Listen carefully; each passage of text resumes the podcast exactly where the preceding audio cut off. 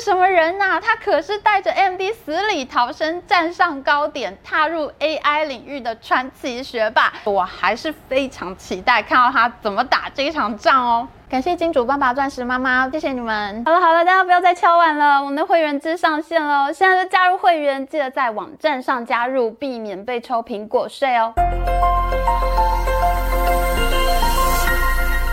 Hello，大家好，我是 Amy。我们最近做福茂系列影片真的超精彩，结果呢，就是半导体争霸战很久没出来了。我知道我们有超多竹科工程师在看，真的很对不起大家。那因为本周苏妈来台湾，我们赶快就来追踪半导体台湾帮 AMD 苏妈的消息。这几个礼拜的晶片大战还是打得刀光剑影，每天都有一堆剧可以追。台湾现在根本就是半导体大明星的必经之地。我们出生台湾台南家族，爸爸超级爱台湾的苏姿丰苏妈，终于来台湾了。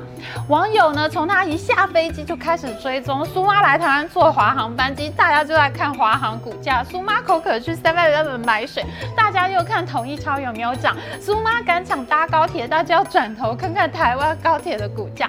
整个苏妈概念股真的是超搞笑的。那苏姿丰的飞机在中山机场降落的当天呢，竟然有六档 AMD 概念股通通涨停，英业达、和硕、广明、仁宝、宏基、神达。太壮观了，完全复制 NVIDIA 黄仁勋在台湾的时候 AI 概念股任性大涨的画面。苏妈跟黄仁勋虽然有亲戚关系，黄仁勋的妈妈和苏姿丰的外公他们是兄妹关系，但是呢，他们两个人的个性真的完全不一样。黄仁勋就是那种嗨爆全场，他在路上遇到街头歌手，他会跑过去点歌的那种人。他在台北电脑展上呢，还脱皮衣给云。云达的总经理穿，在产品发表会上呢，黄仁勋是大开玩笑，全台湾当时都在疯黄仁勋。可是这一次苏妈来台湾，你就看得到他很低调，他个性非常低调。他接受了几个媒体的专访之后，他就专心去跑行程了，害大家到处捕捉野生苏姿丰。苏妈拿着绿色大乖乖的照片在网络上疯传，苏妈下飞机穿牛仔裤，大家眼睛一亮。我还看到我的脸友拍到苏妈在咖啡厅的照片。苏妈低调也没用啦，全台湾都在追踪野生苏妈。我们的国家真的就是半导体之岛哎，大明星来台湾，全民疯苏妈疯老黄，台湾民众真的就是全球半导体素养最高的民众啦。这次苏妈来台湾呢，根本就是跟黄仁勋拼场。他亲自出席了 AMD 在文华东方举办的 AMD 创新日，向大家介绍 AMD 的最新产品。英业达总经理蔡之安、群联执行长潘建成、新兴董事长曾子章都亲自出席。哇塞，这个市值很高啊！据说苏妈还会见台积电和电子五哥，他这一趟来呢，他就是要拜访他的晶片代工供应链，说服大家 AMD 的 AI 晶片威力十足。你不要只帮 NVIDIA 做晶片，我们 AMD 也很强，他就是要来固装的。苏妈还在接受台湾媒体访问的时候呢，特别感谢台积电。他说，如果没有台积电的话，就没有办法做出他们最新的 MI 三百系列晶片。因为现在全世界都在缺 AI 晶片，最近呢，美国科技巨头根本大家都是拼了。微软发布了最新的 Office 作业系统 AI 版的 Copilot。用户月缴三十美元，定价远高于分析师预估。天哪，我自己也好想要用 Copilot，谁能借我用一下？赶快跟我讲一声。另外呢，就是 Meta 脸书呢，他们发表了最新的大型开源语言模型 Llama 2。我们知道开源的系统呢，就会自主性的涌进很多工程师呢，自己去进去写自己想要的程式，自己想要的功能。而且呢，Meta 这次呢，他还说他要跟微软合作，把 Llama 2呢放在微软的 Azure 云平台上面，哇塞，这不是就是要跟 OpenAI 开战了吗？还有，大家本来都以为苹果会退出 AI 市场，因为苹果传出解散了 Siri 团队嘛。可是没想到最新的消息是，苹果可能也要退出 Apple GPT 了。天哪，天哪，天啊！大家现在真的都是拼了耶！我听到这些消息真的太高兴了，因为今年二月开始，我们 Amy 追剧时间就做了好几个讲 AI 的影片。我自己做完影片，觉得哇，简直是前途一片光明，所以呢，我就去买了两百块的 NVIDIA。我为什么当时会这么冲动就去买了呢？因为呢，我认为大厂厮杀一定要建立大型的语言模型，资本支出是一定少不了的。你的 AI 做不做得起来，就看你的晶片运算快不快。现在 AI 晶片涨翻了，根本就买不到。马斯克呢，他为了要再开一家 AI 公司，我们知道 OpenAI 其实最早是他和 Sam Altman 一起创办的，那他后来退出了微软，加入。那所以现在呢，他非常的不服气，他也要自己再开一家 AI 公司。那马斯克呢，他为了要开这家 AI 公司，他今年四月的时候，竟然就买了一大堆的 NVIDIA 买起来放。哎，MD 要跟 NVIDIA 打呢，他就要确保他的的。供应商不会完全倒向 NVIDIA，大家要对 AMD 具有信心。所以呢，这次苏妈她就是亲自来台鼓舞士气，供应商的心、供应商的产能，都是苏妈打这场仗背后的粮草。所以苏妈当然要来台湾顾庄啊，主帅点兵就是要开战了。今年六月，MD 的旧金山产品发表会上面，苏志峰亲自对全世界介绍了他们呢专门为生成式 AI 和大型语言模型而设计的 Instinct MI 三百系列 AI 加速器，正式向 NVIDIA 下战帖。其中 AMD 呢重兵部署的 MI 三百 X 晶片呢，主要锁定的就是生成式 AI。AMD 为这款晶片呢搭载了更强的记忆体频宽，装上了更大的记忆体容量，因此呢 MI 三百 X 可以支援大型语言模型，让各家科技大厂练兵。苏妈还在发表会上当场用她的 MI 三百 X 去跑大型语言模型，她叫 AI 写一首诗出来，你看。你看，AI 写了好长的一首诗，诗性大发。哎，苏志峰还在现场说：“哎，我不是诗人，我不知道写的好不好。”他看一看就说：“哎，写的还不错嘛。”结果现场都在偷笑。现在呢，当一个 AI 真的好难哦。执行长都现场叫 AI 表演呢。黄仁勋上次来台湾，他也是叫他的 AI 现场做一首歌，而且要唱出来，歌名就叫做《我爱 NVIDIA》。而且 AI 做出来的歌竟然还蛮好听的耶。那我们知道啊，苏姿丰他其实是一个非常擅长于打落后战争的英雄。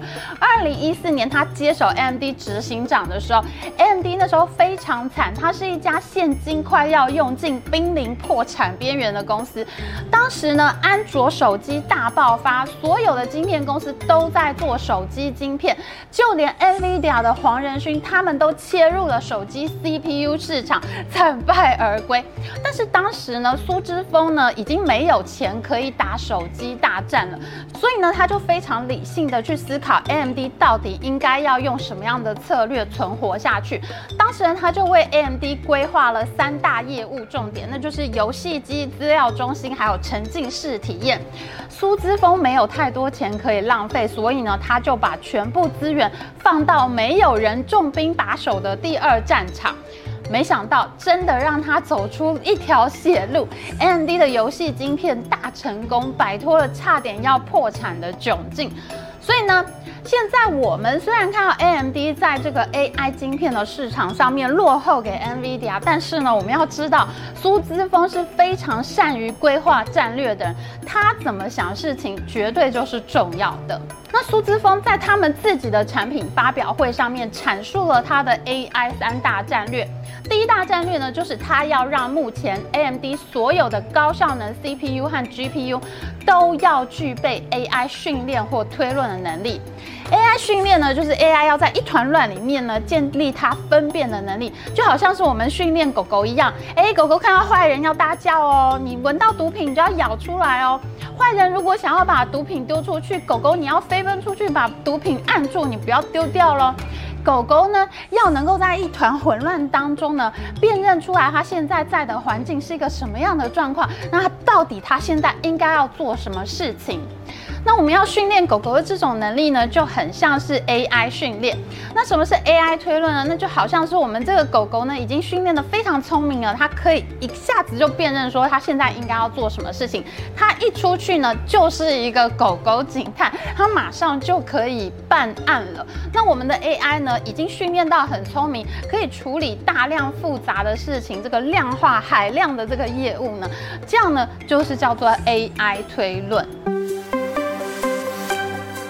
那苏姿丰现在的第一大战略，就是要让 AMD 所有的高效能 CPU、GPU 都有 AI 训练和 AI 推论的能力，可以运用到像是资料中心啊、边缘运算和智慧终端装置，这是现在呢最主流的 AI 需求，大厂都在为资料中心大买 AI 晶片。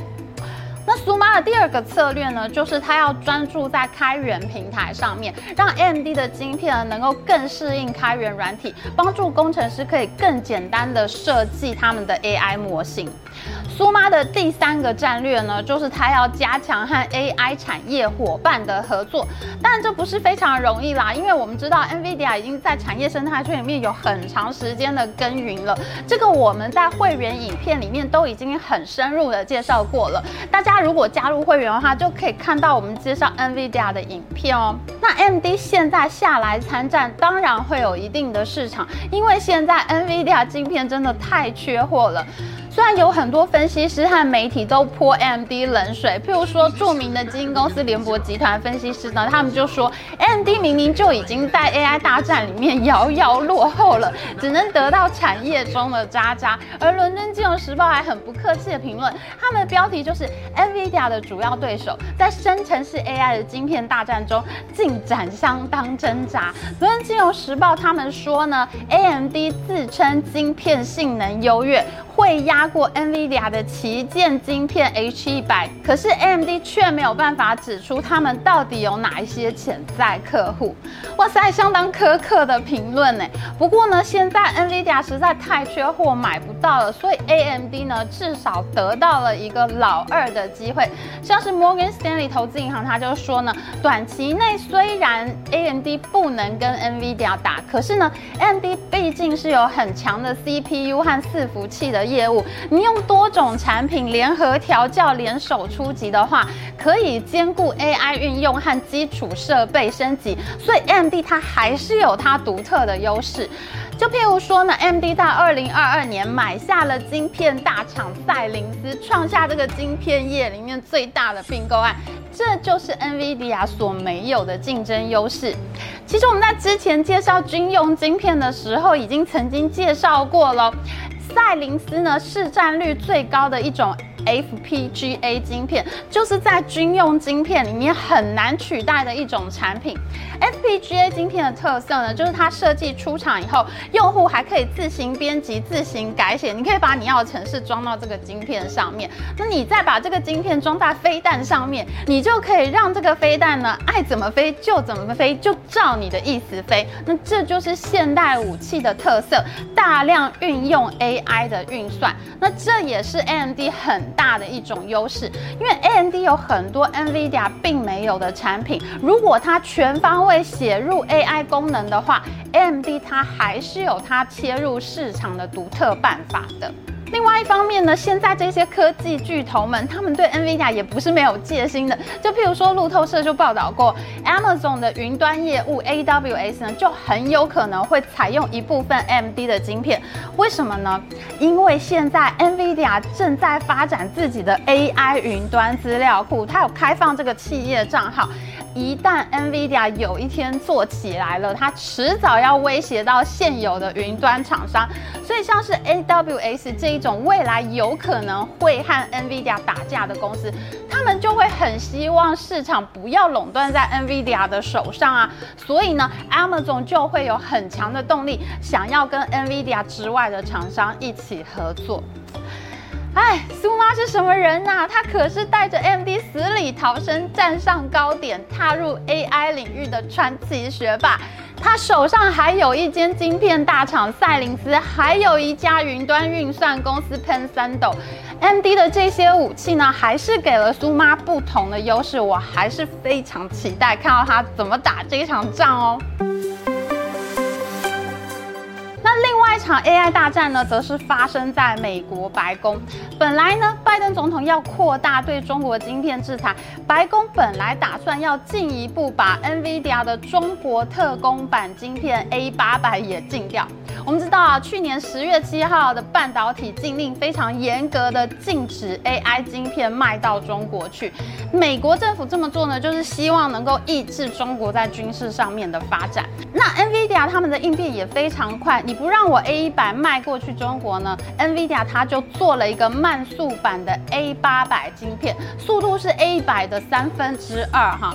然而呢，现在白宫可能连 A 八百晶片都要禁止了，那这就让各家晶片大厂感到非常的紧张，因为大家都不想失去中国市场，这样子营收就做不出来嘛，会很肉痛啊。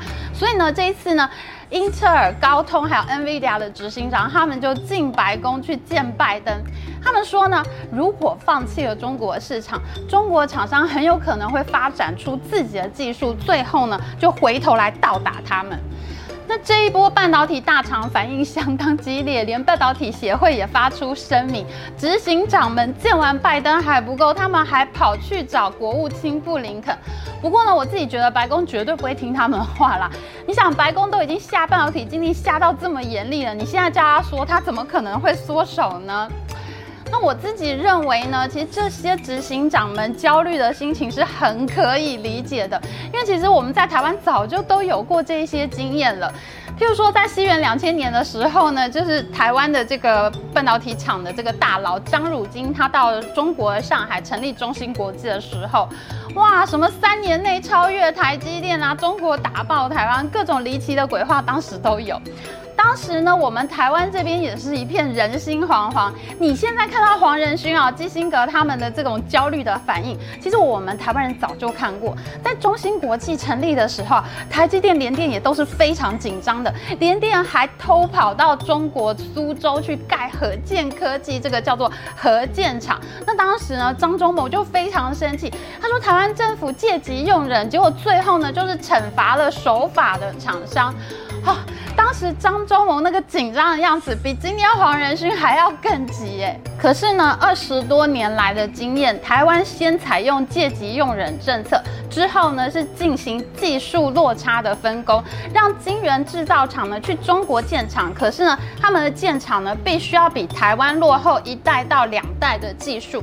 在中国，你要建一个厂的话，你就要承诺你在台湾也建一座新厂，你五千万美元以上的投资都要。报投审会申请，那其实呢，台湾这样的做法呢是非常有效的，因为呢，中芯国际它其实本来就跟台湾是有技术落差嘛，我们把比较旧的技术放到中国市场去跟中芯抢市场，那这样中芯的财务就没有办法做到那么好。然后呢，我们台厂在中国赚的钱回到台湾来投资最先进的技术，最后呢，台湾还是用这一套方法成为了晶圆制造上面的大赢家。所以呢，现在黄仁勋他们的着急心情，其实我是很能理解。我觉得所有台湾人都能理解，因为我们过去二十年已经经历过这事情了。不过呢，我认为美国政府的禁令是正确的，他们的制裁逻辑跟台湾是非常类似的，他们就是要。禁止先进的技术流入中国，让中国保持一定落后的这个差距。那这样的话，美国还是很有机会保持领先的地位。那这就是过去台湾的抗中经验，其实我觉得非常值得美国政府参考。诶。因为在抗中的路上，我们台湾才是大前辈啊。那么这两场激烈的 AI 大战，苏妈挑战霸主黄仁勋，以及半导体大厂挑战白宫的政策，最后会有什么结果呢？我们当然是要继续追剧的啦。